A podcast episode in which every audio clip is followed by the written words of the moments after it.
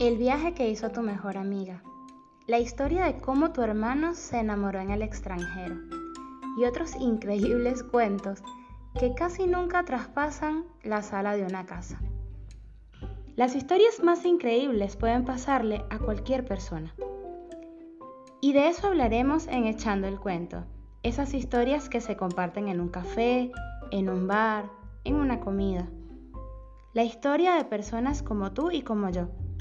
Las vueltas inesperadas que da la vida y cómo éstas nos cambian. Acompáñanos.